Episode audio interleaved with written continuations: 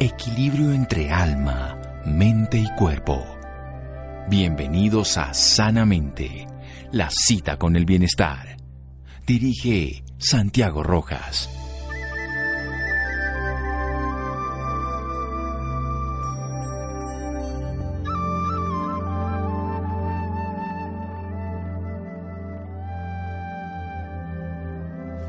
Algunas personas, gracias que controlan su mente, apenas se perturban por el fracaso y las circunstancias adversas. Dalai Lama.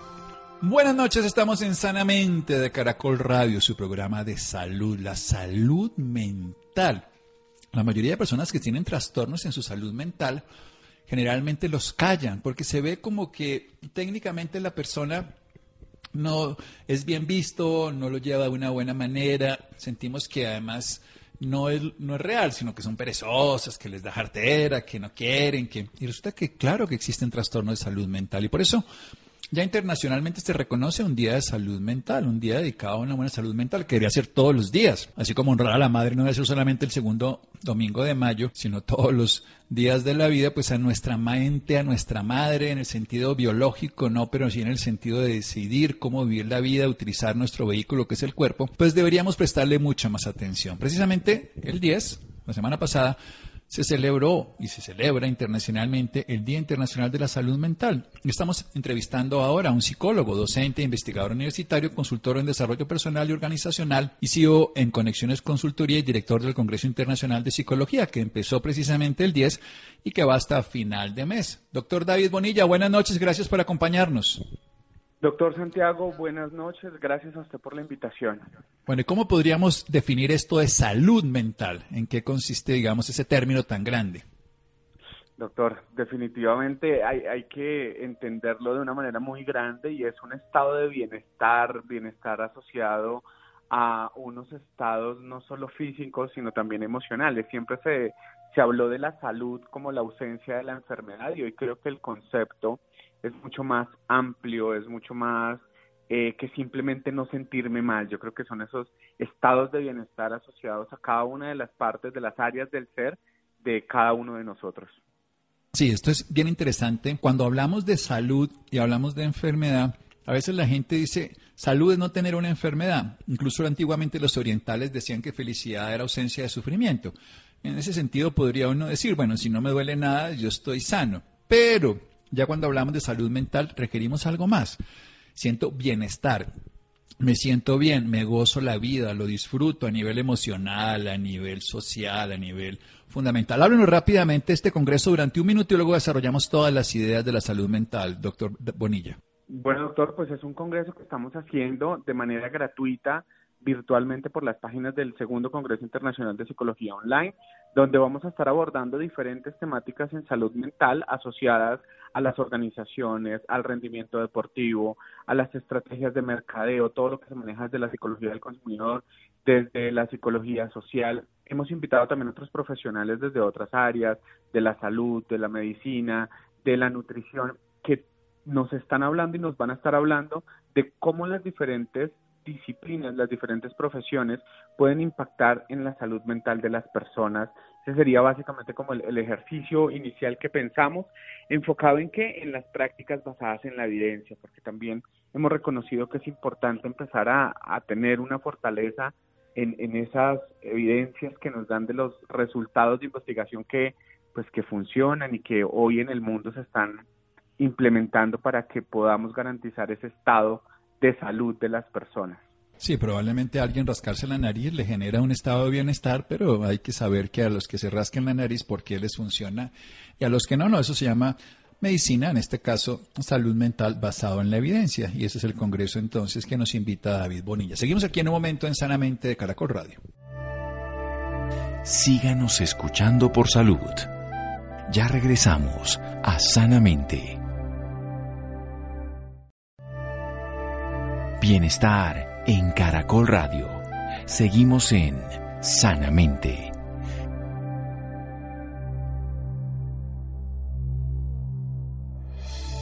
Seguimos en Sanamente de Caracol Radio a propósito del Día Mundial de la Salud Mental que se celebró la semana pasada en el mundo y que tenemos mucho que atender, atender la salud mental, atender toda la capacidad que tenemos de desarrollar nuestros dones en bienestar, en equilibrio. La pandemia ha alterado mucho la salud mental. Hoy se han aumentado los trastornos, por ejemplo, relacionales, los conflictos de pareja. Con el doctor Bonilla hablamos en una oportunidad al respecto. También se han alterado los trastornos de sueño, o sea, se han generado trastornos de sueño, se han alterado comportamientos cotidianos en una forma exagerada, quiero decir, la ansiedad, que es un proceso fisiológico hasta cierto punto, se volvió patológico la depresión se ha incrementado, el miedo, los conflictos en todo sentido, o sea, la salud mental se ha alterado. ¿Qué ha observado usted precisamente en época de pandemia? Y recuerdo que nos invita a un congreso que ahora nos va a dar los datos que es gratuito, sobre todo ese bienestar emocional que es lo que sería salud mental. ¿Qué, se ha alterado en su perspectiva, doctor Bonilla? Dos cosas que a mí me han llamado mucho la atención y es el nivel de estrés ha aumentado en unos porcentajes considerables. La gente hoy manifiesta trastornos asociados al estrés y a la ansiedad y el que más me preocupa es el consumo de alcohol y las conductas asociadas al, al, a la patología de las adicciones, las conductas adictivas.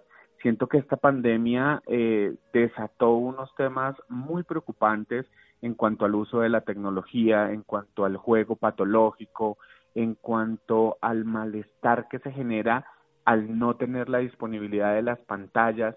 Eso ha sido una de las cosas que más he visto yo en estos días en la consulta y que he escuchado y pues digamos que por reportes también de la de la Organización Mundial de la Salud, parece que es uno de los temas que nos está generando ahorita preocupación de salud pública.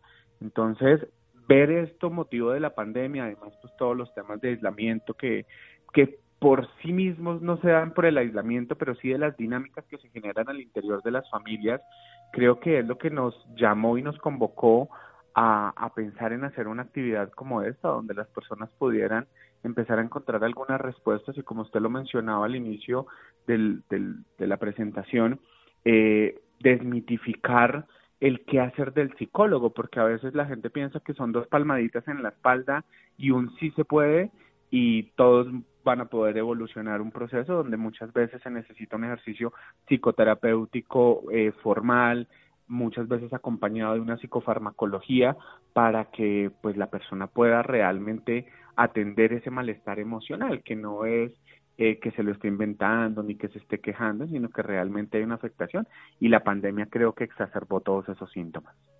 Bueno, hay un hecho fundamental. Ante cualquier crisis, el ser humano tiene dos caminos o la evasión o el afrontamiento. Y en el afrontamiento puede hacer la incapacidad o puede hacer muchas veces una resiliencia y para esa resiliencia requiere un acompañante, un terapeuta, un profesional. Y si hace la evasión, con más veras.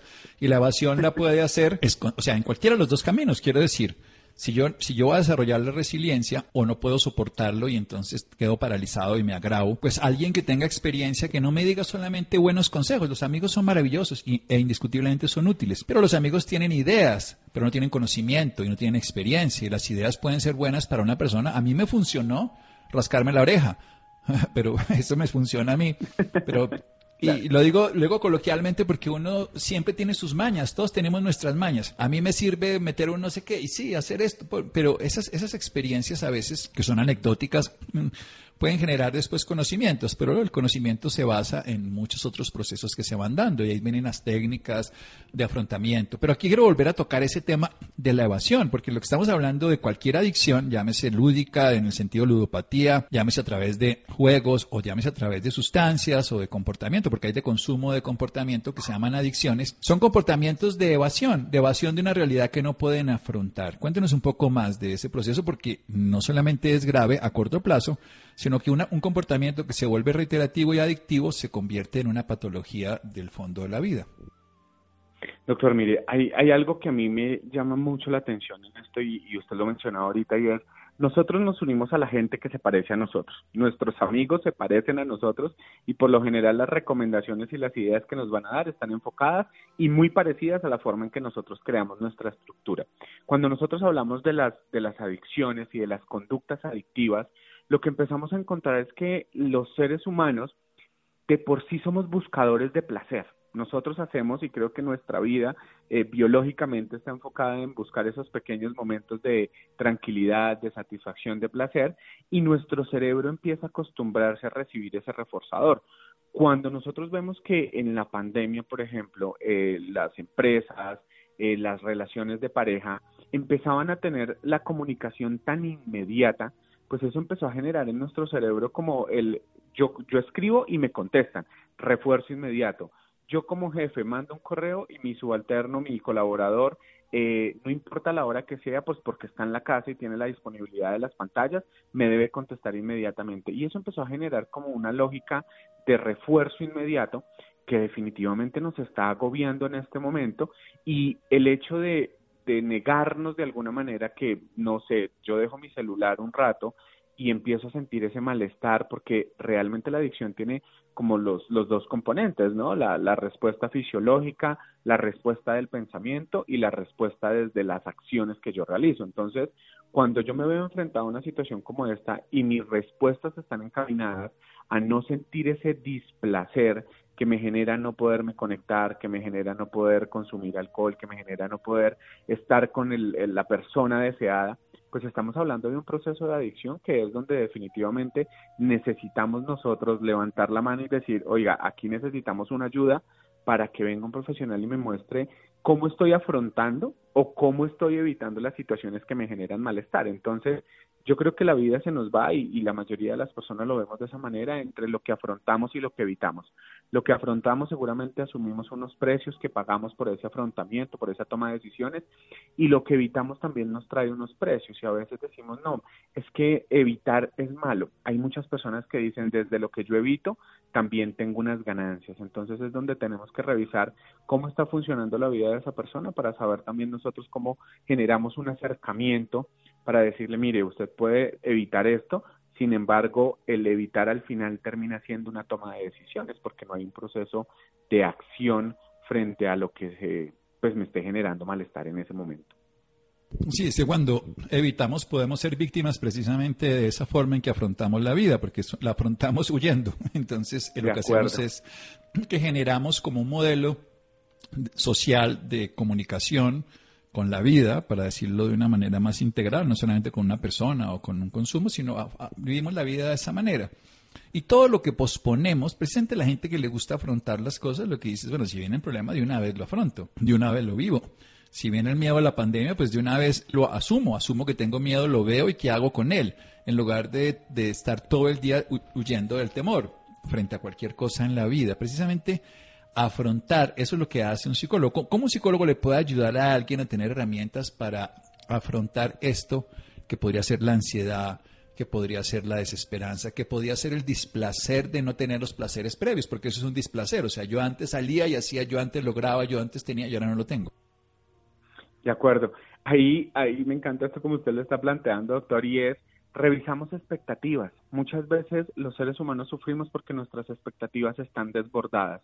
Eh, en la pandemia me llamaron varias veces, doctor, mire, pasa esto, y es que yo ya quiero salir, es que dijeron que en 15 días yo le decía, esa expectativa no es real, y lo que usted está haciendo es incubando una ansiedad que tú, en el tiempo el malestar va a aumentar la crisis hay que enfrentarla como una crisis y ahí aparecen los psicólogos. Digamos que eh, en estos días donde hay un, optimismo de tantas personas que no, la felicidad por la felicidad, yo creo que no, el, el, el pensar tanto tiempo en positivo también termina siendo una distorsión de la realidad. A la crisis hay que ponerle un nombre y se llama crisis.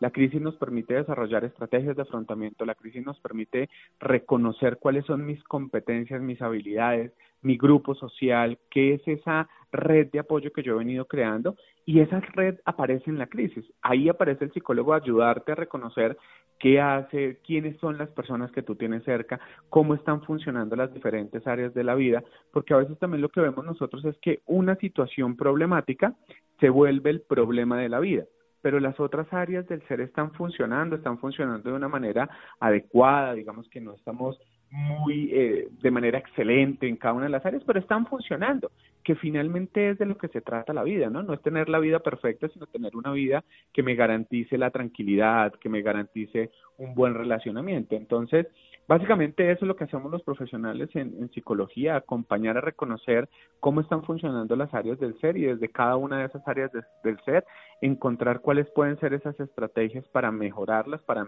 para potencializarlas. Y si aparece una patología, pues desde la clínica poder eh, acompañar la, el proceso patológico con algunas estrategias, con algunas herramientas, algunos protocolos, guías de manejo que ya están diseñadas y que se han venido estudiando durante mucho tiempo porque funcionan para el manejo de la ansiedad, para el manejo de los trastornos del estado del ánimo, en fin. Perfecto. Las estrategias funcionan porque el que las aplica las conoce. Y cuando ve que no funcionan, también sabe el plan B, el C y el D. Vamos a hacer un pequeño corte aquí en Sanamente de Caracol Radio. Síganos escuchando por salud. Ya regresamos a Sanamente. Bienestar en Caracol Radio. Seguimos en Sanamente.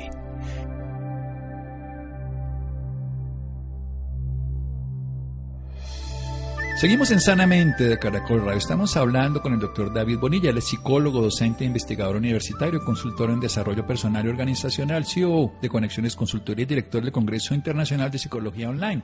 El segundo, que empezó el 10, el Día Mundial en el que se habla de la salud mental y va hasta final de mes, que cualquier persona puede acceder y puede aprender. Porque en esta época de la pandemia hemos tenido crisis y hay que ver que es una crisis. La crisis es una oportunidad y una dificultad. Al tiempo son las dos. Es una dificultad a la que podemos aprender de la que tenemos que adaptarnos, cambiar ciertos comportamientos, moderar ciertas respuestas, transformar otras. El problema fundamental es cuando, como estrategia, lo que hacemos es evadir.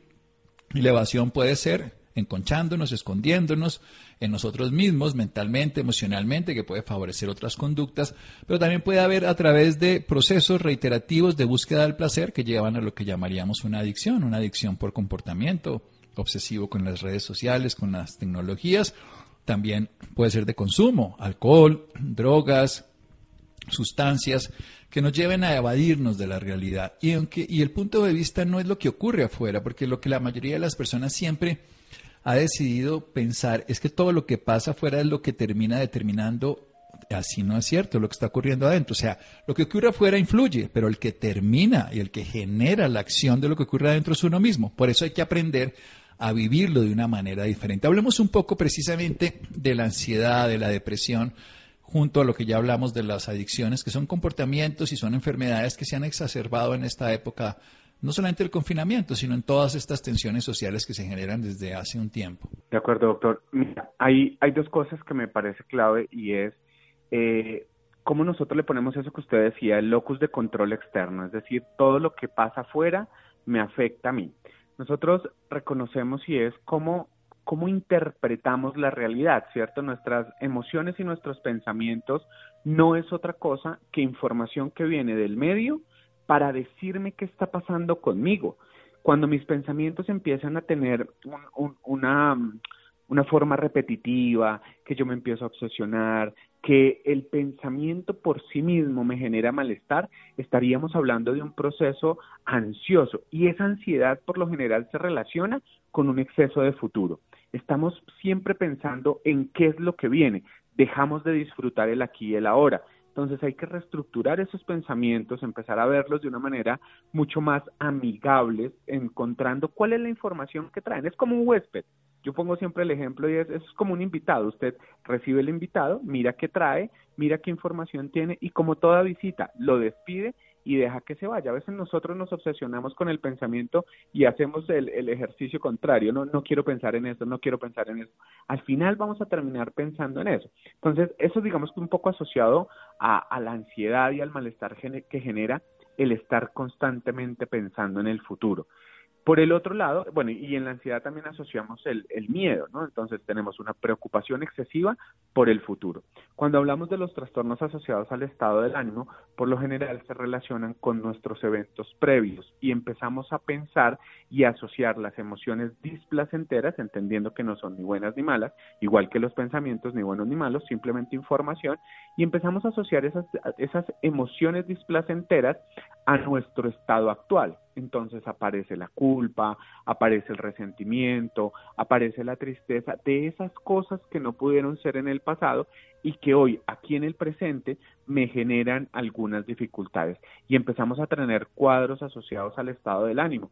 Las personas no duermen, las personas no quieren eh, relacionarse con otras personas, el nivel de apetito disminuye.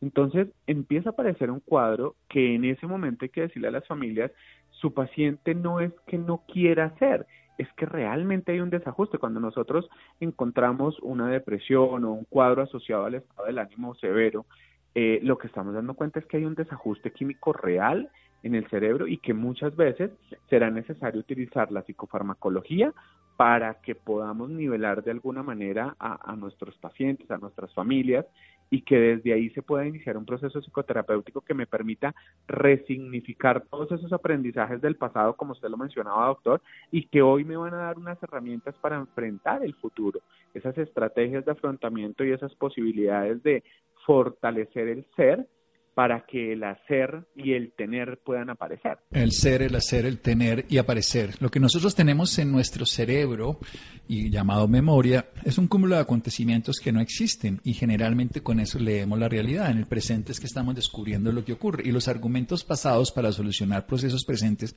generalmente son insuficientes. Por eso nos quedamos en una crisis eterna y ahí es donde salimos muchas veces a evadirnos o a buscar culpables y generar destrucciones y agresiones cuando nosotros podemos construir una nueva realidad. La realidad de afuera es algo que se está modulando perfectamente. Hay que entender, por ejemplo, que nuestra biología es totalmente modificable. El cuerpo es un proceso en construcción toda la vida, construcción y destrucción. De niños más construimos, de adultos más destruimos, de ancianos destruimos más tiempo y construimos poco, pero la biología, dejen de comer para que sepan, dejen de respirar para que vean, dejen de dormir para que vean todo lo que sería el caos si no tuviéramos esos mecanismos. En la mente pasa lo mismo. Con el paso del tiempo hay que soltar, soltar cantidades de cosas que no me sirven y quedarnos con las que tienen sentido. Y ahí está el presente. Nos quedamos con ideas caducas que no funcionan. ¿Qué hacemos precisamente con el miedo? El miedo es una de las emociones que desde mi observador nos permite hacer una cantidad de cosas infinitas. Desde el miedo tú te vuelves más detallista, desde el miedo te vuelves un poco más riguroso en las tareas que tenemos en el día a día, desde el miedo tomas precauciones. Sin embargo, desde el miedo mal manejado, empezamos a evitar situaciones que nos generan displacer. El miedo nos cohibe el comportamiento, ¿cierto? cuando tenemos miedo lo que hacemos es paralizarnos. Entonces, ahí es donde nosotros hacemos un entrenamiento para que las personas digan, oiga, yo puedo sentir miedo, es natural. Y creo que eso es una de las cosas que debemos hacer conciencia y es, eh, nos han enseñado como que hay unas emociones buenas y unas malas, ¿no? Entonces la tristeza, el miedo, la ira son las malas, son las que nadie quiere ver y definitivamente son las que nos han permitido adaptarnos. El miedo en esta pandemia, por ejemplo, terminó teniendo un papel adaptativo fundamental porque por miedo hoy usamos una mascarilla, por miedo hoy tenemos distanciamiento social, por miedo hoy nos lavamos las manos, porque tenemos miedo a eh, no estar, ¿cierto? Entonces, desde ese miedo también reconciliarnos con un concepto que con el doctor hemos hablado en otros momentos, y es el, el, concepto de la muerte, entender que estamos aquí y ahora, y desde ese aquí y ahora, cómo nosotros podemos enfrentar cada una de las situaciones que vivimos, entendiendo que puede ser que mañana no estemos. Y ese significado también me permite disfrutar cada uno de esos momentos sin miedo. Estoy con mi familia, estoy con mi hija, estoy con mi hijo, estoy en mi empresa. Disfrutar este momento. ¿Por qué? Porque puede que mañana no llegue. Disfruto el aquí y el ahora. Podría verlo desde el otro punto. Tengo miedo y desde el miedo me paralizo, sufro en la compañía del que tengo al lado porque es que ya mañana no va a estar, porque es que ya mañana yo no sé si tenga el empleo y desde ahí pues realmente nuestra vida se vuelve eh, invivible y pues seguramente necesitaremos buscar una ayuda que nos eh, permita gestionar ese tipo de pensamientos y entender que el miedo es una respuesta natural a una amenaza percibida. El miedo es una respuesta natural ante una amenaza percibida. Cuando la amenaza es real, el cuerpo responde. Cuando la amenaza es ilusoria, el cuerpo se agota y por eso tenemos es que descubrirla y actuar.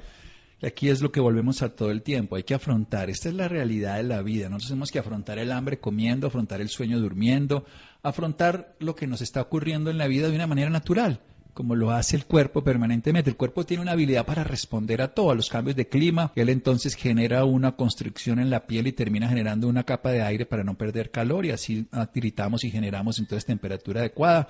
Cuando nos movemos hace taquicardia, cuando descansamos baja la frecuencia cardíaca y respiratoria. El cuerpo se adapta. Lo que tenemos los seres humanos es que adaptar nuestra mente. ¿Cómo le damos más consejos a la gente que se adapte de una manera saludable? Y nos vuelve a recordar para terminar de este congreso maravilloso, doctor Bonilla. Doctor, pues realmente eh, creo que la virtualidad nos ha permitido encontrar muchas posibilidades, eh, así como hay mucha información que gira en las redes, que hoy también nos enferman un poco por el exceso de noticias, de malas noticias y demás. La virtualidad nos ha permitido a nosotros también encontrarnos, acercarnos, tener acceso, por ejemplo, a información como la del Congreso, que va a ser completamente gratuita. Esa es una manera de utilizar la virtualidad. Eh, otra manera que tenemos nosotros es empezar a fortalecer y a vivir en gratitud.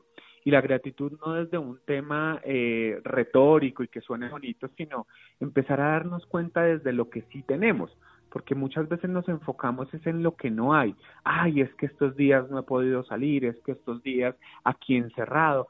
Y, y esos discursos, incluso yo le digo a la gente, mire, piense cuando usted está diciendo eso, porque es que al lado tiene a su esposa, al lado tiene a su hijo, al lado tiene a su mamá, y cuando usted dice, estoy harto de estar encerrado, pues en el fondo también está diciendo que está harto de esas personas que tiene al lado y esas personas durante mucho tiempo, los que, los que salíamos desde la mañana y volvíamos en la noche, después de unas jornadas de trabajo súper extensas, nuestras familias también decían, oiga, qué rico poder compartir con usted.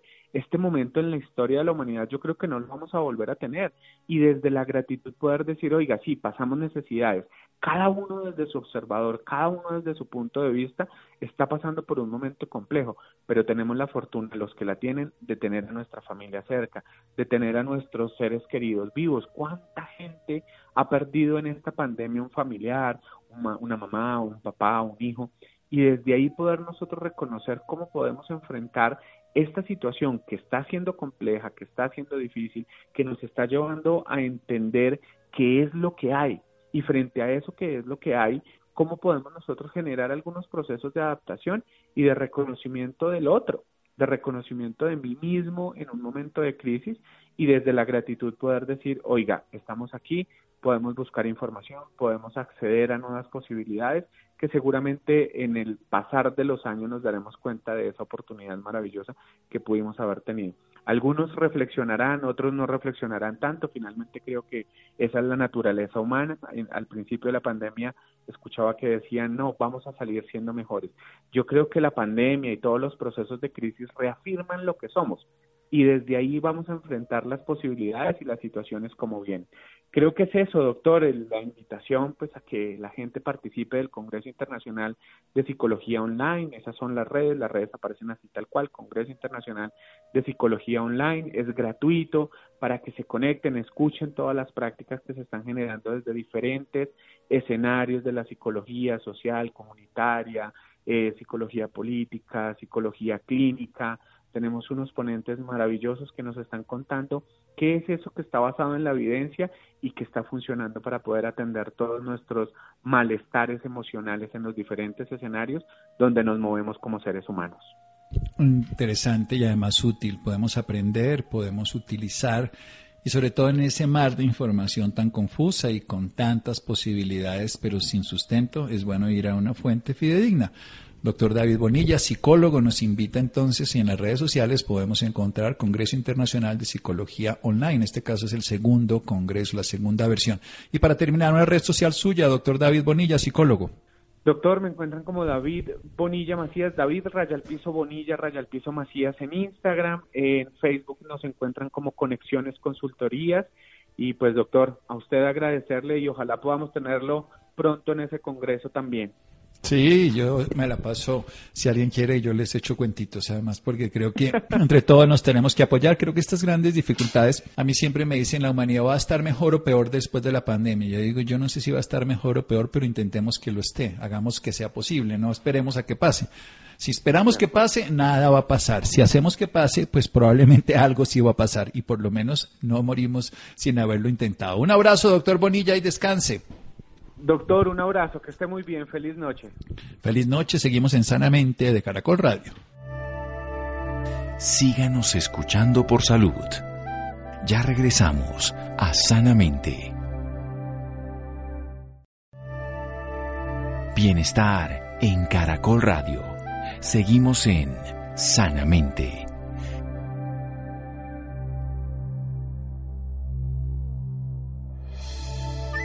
Seguimos en Sanamente de Caracol Radio. Dejamos al doctor David Bonilla Macía para que lo busquen así en las redes sociales y puedan asistir de manera gratuita a la segunda versión del Congreso Internacional de Psicología Online. Un tema maravilloso. Nuestra mente, una necesidad absoluta, el cuidado y una posibilidad sencilla, el Congreso. Bien, cambiando de tema, uno de cada cuatro personas en todo el mundo muere por afecciones causadas por trombosis. De acuerdo con la Sociedad Internacional de Trombosis y Hemostasia, uno de los objetivos del Día Mundial de la Trombosis es destacar la carga de morbilidad de la trombosis en general. La necesidad de acción, por supuesto, y más específicamente hacer hincapié en las graves consecuencias en cuanto que la enfermedad perdura o en cuanto a la posibilidad incluso de morirse de los tromboembolismos pulmonares, la tromboembolia, que salen unos émbolos desde las venas hasta el pulmón. Y también de un problema que ocurre cuando el corazón late con arritmias, que se llama fibrilación auricular, que es muy común y que puede también generar trastornos a otro nivel, ya en el caso del cerebro. Rolando, buenas noches. Buenas noches, Santiago, y también para todas las personas que nos escuchan a esta hora en Sanamente de Caracol Radio. En el marco del Día Mundial de la Trombosis, la Sociedad Internacional de Trombosis y Hemostasia busca disminuir la muerte y discapacidad ocasionada por la enfermedad. Por tal motivo, hace un llamado a tomar conciencia mundial sobre la patología, conociendo sus causas, factores de riesgo, signos o síntomas y la importancia de la prevención y el manejo científico, pues se estima que una de cada cuatro personas en todo el mundo muere por afecciones causadas por trombosis. Para hablarnos más del tema nos acompaña el doctor Gilberto Castillo, especialista en medicina interna y cardiología del Centro Médico Imbanaco. Doctor Gilberto, buenas noches y bienvenido a Sanamente. Hola, muy buenas noches. Muchísimas gracias a ti por la invitación. Doctor, primero que todo cuéntenos, ¿qué es la trombosis? Bueno, la trombosis es un término bastante amplio que incluye varias alteraciones como por ejemplo la formación de un coágulo de sangre. Eh, ese coágulo, esa piedrita de sangre que se forma se llama trombo y entonces por eso viene el, el nombre de trombosis. Decía que ese trombo, ese coagulito o esa piedrita de sangre se puede formar generalmente dentro de una vena del cuerpo o dentro de una arteria del cuerpo. Y haz de cuenta que es como un mugrecito, como una piedra que se, que se le mete a una manguera. Si ya la piedra obstruye totalmente la manguera, no va a poder fluir el agua a través de esa manguera y algo muy parecido ocurre a nivel de las venas o a nivel de las arterias no puede fluir la sangre de manera adecuada debido a ese coágulo o a ese trombo que está formando. Y entonces vienen diferentes síntomas que pueden llegar a ser muy graves e incluso, como tú mencionabas ahorita, producir la muerte de la persona. Y eso es lo que se conoce en términos generales como trombosis. ¿Qué origina esta enfermedad, doctor? Hay varios factores de riesgo. Por ejemplo, ya se sabe ya hace muchísimo tiempo que las personas que tienen eh, una limitación para, para moverse, por ejemplo, los que tienen que ser hospitalizados y van a estar más de 72 horas inmovilizados, digamos que su enfermedad no les permite estar deambulando normalmente. Ese, ese estar inmovilizado como tal favorece y es uno de los riesgos más importantes para la formación de un trombo. También el sufrir, por ejemplo, fracturas en los miembros inferiores, los pacientes que son llevados a cirugías de cadera o a cirugías de la rodilla, eh, el embarazo es un estado que también favorece el riesgo de formación de trombos. El uso de anticonceptivos orales en las mujeres, especialmente combinado, por ejemplo, con el tabaquismo. Entonces, esas mujeres jóvenes que toman anticonceptivos orales, hormonales y además fuman, eh, todas estas características incrementan la posibilidad que se forme un coágulo. Digamos que en ese caso estamos hablando de las trombosis venosas, es decir, los coágulos que se forman en las venas. El problema de, esos coágulos que se forman en las venas de las piernas especialmente es que pueden viajar, por ejemplo, al pulmón y en el pulmón producen una enfermedad bastante delicada que se llama tromboembolismo pulmonar. En otras ocasiones, el trombo, o sea, el coágulo del cual hemos hablado, no se forma dentro de la vena ni dentro de la arteria, sino, por ejemplo, dentro del corazón. Y allí la causa más común es una arritmia, o sea, una alteración del ritmo cardíaco que se llama fibrilación auricular. Eso ocurre especialmente en las personas por encima de los 65 años de edad, generalmente con alteraciones previas de la parte cardíaca, y eso predispone a que se forme, a que el corazón sufra de esta arritmia, y cuando se sufre de esa arritmia, la sangre, digamos que no fluye normalmente a través del corazón, sino que se emposa, se encharca, y eso hace que se pueda formar un coágulo o un trombo dentro del corazón, y ese trombito del corazón puede salir, viajar al cerebro y producir una trombosis cerebral. Sí, a veces uno eh, equipara el término trombosis con trombosis cerebral, pero la trombosis cerebral no es el único tipo de trombosis. Trombosis cerebral es cuando se obstruye la circulación a nivel de las arterias del cerebro, eh, pero la trombosis puede ocurrir, como te mencionaba previamente, en cualquier otra parte del cuerpo. Doctor, ¿cómo sabemos que, podemos estar teniendo algún coágulo que nos obstruya las venas? Normalmente dan síntomas, se explican dependiendo del sitio donde está ocurriendo todo. Eh, por ejemplo, si es una trombosis en las venas de las piernas, lo más frecuente es la hinchazón, eso se llama edema. Eh, como normalmente es de una sola pierna, entonces digamos que se ve la diferencia en el grosor por ejemplo, el muslo de una pierna, es la que está afectada, se ve mucho más gruesa comparándola contra el, grosor del muslo de, que no está afectado. Generalmente hay dolor intenso a la palpación de la masa muscular y si se compromete mucho más o si ya es de la parte arterial, lo que ocurre es frialdad de la extremidad, disminución de los pulsos y finalmente la extremidad se pone de color violáceo porque no, no hay circulación adecuada. Eso es como lo más común de la trombosis a nivel de, los miembros inferiores, de las piernas. Cuando hay un tromboembolismo pulmonar, que te mencionaba previamente también, uno de esos trombos, generalmente que se han formado en las venas de las piernas, viajan y llegan hasta las arterias del pulmón, lo que ocurre con frecuencia es dificultad respiratoria, tos muchas veces y también un cuadro de dolor en el pecho. Eh, eso obviamente son síntomas muy inespecíficos, es decir, Muchas otras enfermedades producen algo parecido, dolor en el pecho, tos y dificultad para respirar, pero una de las causas puede ser el tromboembolismo pulmonar. Y cuando tenemos un trombo, por ejemplo, en el corazón por fibrilación auricular y que ha viajado al cerebro, indudablemente los signos de trombosis cerebral tienen que ver con la disminución de la fuerza, que generalmente es en un solo lado del cuerpo, problemas para hablar, para articular, digamos, las palabras la persona intenta hablar y no puede hablar, no se le enreda la lengua, o muchas veces el problema es que no sabe eh, los conceptos, se pierde la capacidad de definir como si la persona quedara desconectada. Y esto es lo que, digamos, se ve cuando va a ocurrir una trombosis o un infarto cerebral. Entonces los síntomas dependen mucho del sitio donde está ocurriendo la trombosis. Doctor, ¿qué podemos hacer para evitar una trombosis? Pues hay factores, digamos, predisponentes. Hoy en día cuando una persona va, a ser hospitalizada y uno sabe que su movilidad va a estar restringida, o cuando el paciente va a una cirugía, por ejemplo, de rodilla o de cadera, se utilizan medicamentos anticoagulantes para prevención. Estos medicamentos previenen, como, te estoy mencionando, la ocurrencia de un trombo, pero cuando te digo que previenen no quiere decir que su posibilidad es de cero. Significa que disminuyen mucho la posibilidad de formar estos trombos, pero aún con tratamientos anticoagulantes la probabilidad, digamos, es mucho más baja, pero es real y existe. Así que lo más importante es que si una persona se va a exponer a estas situaciones en las cuales el riesgo de formar trombos es más alto, se tomen todas las precauciones y una de esas precauciones es, por ejemplo, la deambulación temprana. Tú sabes que en casi todos los hospitales y clínicas una de las estrategias que uno intenta hacer es que el paciente empiece a caminar lo más rápido que pueda obviamente dependiendo de la enfermedad y dependiendo de la cirugía que le hayan hecho, pero la deambulación temprana hace que las piernas ejerzan un efecto de bombeo a nivel de las venas de las piernas y la posibilidad de formar trombos se disminuye también. Y por otro lado, la utilización de medicamentos anticoagulantes que disminuye el riesgo de formar trombos. Doctor, ¿quiénes son los más propensos a padecer una trombosis? Depende del tipo de trombosis también como te decía, las personas que tienen estos factores de riesgo, las personas que tienen inmovilización, las personas que están hospitalizadas por alguna enfermedad, por ejemplo, inflamatoria o una neumonía o un problema respiratorio que hace que no puedan deambular normalmente, sino que por su misma enfermedad, si están muy ahogados, por ejemplo, no se pueden parar de la cama casi que a moverse porque si se mueven se, se asfixian.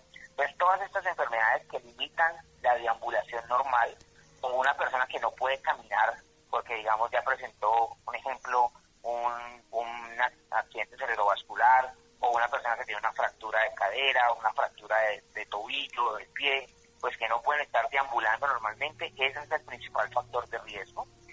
Y también dependiendo de, de otro tipo de trombosis, como te mencionaba previamente, las personas que tienen fibrilación auricular, que es una arritmia especialmente en personas de edad avanzada, esas personas tienen que estar recibiendo medicamentos anticoagulantes para prevenir la formación de un trombo, de un coágulo, y que no vayan a hacer una trombosis cerebral.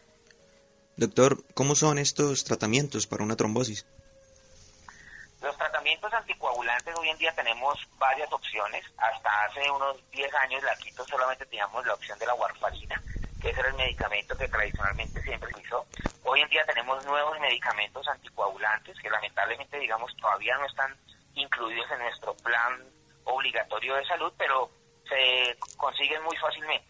Sea, si uno necesita formarle un paciente estos medicamentos, se diligencia el, formato del MIPRES y las EPS en general, te digo pues en términos generales lo entregan sin ningún problema. Esos son medicamentos que se dan por vía oral, eh, algunos se dan una vez al día, otros se dan dos veces al día, pero especialmente han demostrado que son al menos tan seguros como la warfarina, pero generalmente tienden a ser mucho más efectivos en el caso de la fibrilación auricular. En el caso de la trombosis de las venas, eh, esos medicamentos son igual de buenos que la warfarina, pero mucho más seguros, es decir, que el riesgo de tener un sangrado es mucho más bajito cuando se toman estos nuevos medicamentos que cuando se tomaba el medicamento que siempre teníamos a la mano, que era la warfarina. Doctor, hace un momento nos hablaba que una trombosis puede afectar el pulmón, el corazón, el cerebro y una trombosis precisamente puede desencadenar otro tipo de enfermedades o afectar otros órganos. Sí, yo creo que digamos que el trombo, cuando te hablaba del trombo, ese coagulito de sangre que se forma, se puede formar en la arteria o en la vena y allí mismo obstruir la circulación. Pero es muy común que el trombo no se forme en ese mismo sitio donde está obstruyendo, sino que el trombo se ha formado en otra parte. Haz de cuenta que el trombo, por ejemplo, lo que te mencionaba ahorita, se formó en las venas de las piernas, ahí se formó, pero ese trombito viajó desde allí, avanzó por la circulación y llegó, por ejemplo, al pulmón, y en, ahí a nivel del pulmón ya no puede avanzar y ahí es donde, donde ocurre la obstrucción. Entonces, el trombo está obstruyendo la arteria del pulmón, pero ese trombo no se formó allí, sino que se formó en otra parte. Cuando el trombo se ha formado en otra parte, uno utiliza otro término que se llama émbolo. Entonces uno habla de una embolia, por ejemplo, una embolia pulmonar o una embolia cerebral. Estamos hablando del mismo mecanismo, un coágulo que está obstruyendo la circulación, pero que se formó en otra parte. Entonces, todas estas trombosis pueden tener complicaciones adicionales cuando el coágulo viaja y obstruye cualquiera de los tejidos. Los síntomas y la severidad de los síntomas dependerá de cuál es la arteria que se está taponando y cuál es el órgano, pues finalmente que se está taponando. Doctor Gilberto, ¿cómo está Colombia frente al diagnóstico y al tratamiento de pacientes con trombosis? nosotros estamos en buenas condiciones respecto al resto de países. Eh, incluso tenemos la disponibilidad de estos medicamentos anticoagulantes que, como te mencionaba, hoy en día son la opción preferida para anticoagular pacientes tanto en fibrilación auricular como en tromboembolismo venoso, eh, tanto en Norteamérica como en Europa. Esos medicamentos los tenemos disponibles en Colombia, los entregan normalmente las instituciones de salud. Y yo creo que tenemos, eh, hemos avanzado muchísimo. Uno de los puntos débiles que tenemos posiblemente es todavía el diagnóstico. Muchos de estos, de estas trombosis ocurren con síntomas muy leves, o sea, ocurren desde el punto de vista subclínico y eso hace que muchas personas nunca consulten. Entonces tenemos todavía un subregistro y un subdiagnóstico de todos estos casos de trombosis, pero en general nuestra, nuestra medicina eh, en Colombia está en muy buen nivel para tratar este tipo de patologías. Finalmente, doctor, ¿algún mensaje para todas las personas que nos escuchan a esta hora? Sí, yo creo que una de las, de las recomendaciones importantes es los cuidados cuando se le empieza una terapia anticoagulante. Seguramente hay en la audiencia muchas personas que ya están recibiendo un medicamento anticoagulante, un medicamento bien sea la warfarina o el dabigatran o el rivaroxaban o el apixaban, que son los nombres de estos anticoagulantes. Es muy importante tomar en cuenta que cuando tú le estás dando un anticoagulante a un paciente, lo estás haciendo para prevenir que no se formen nuevos trombos.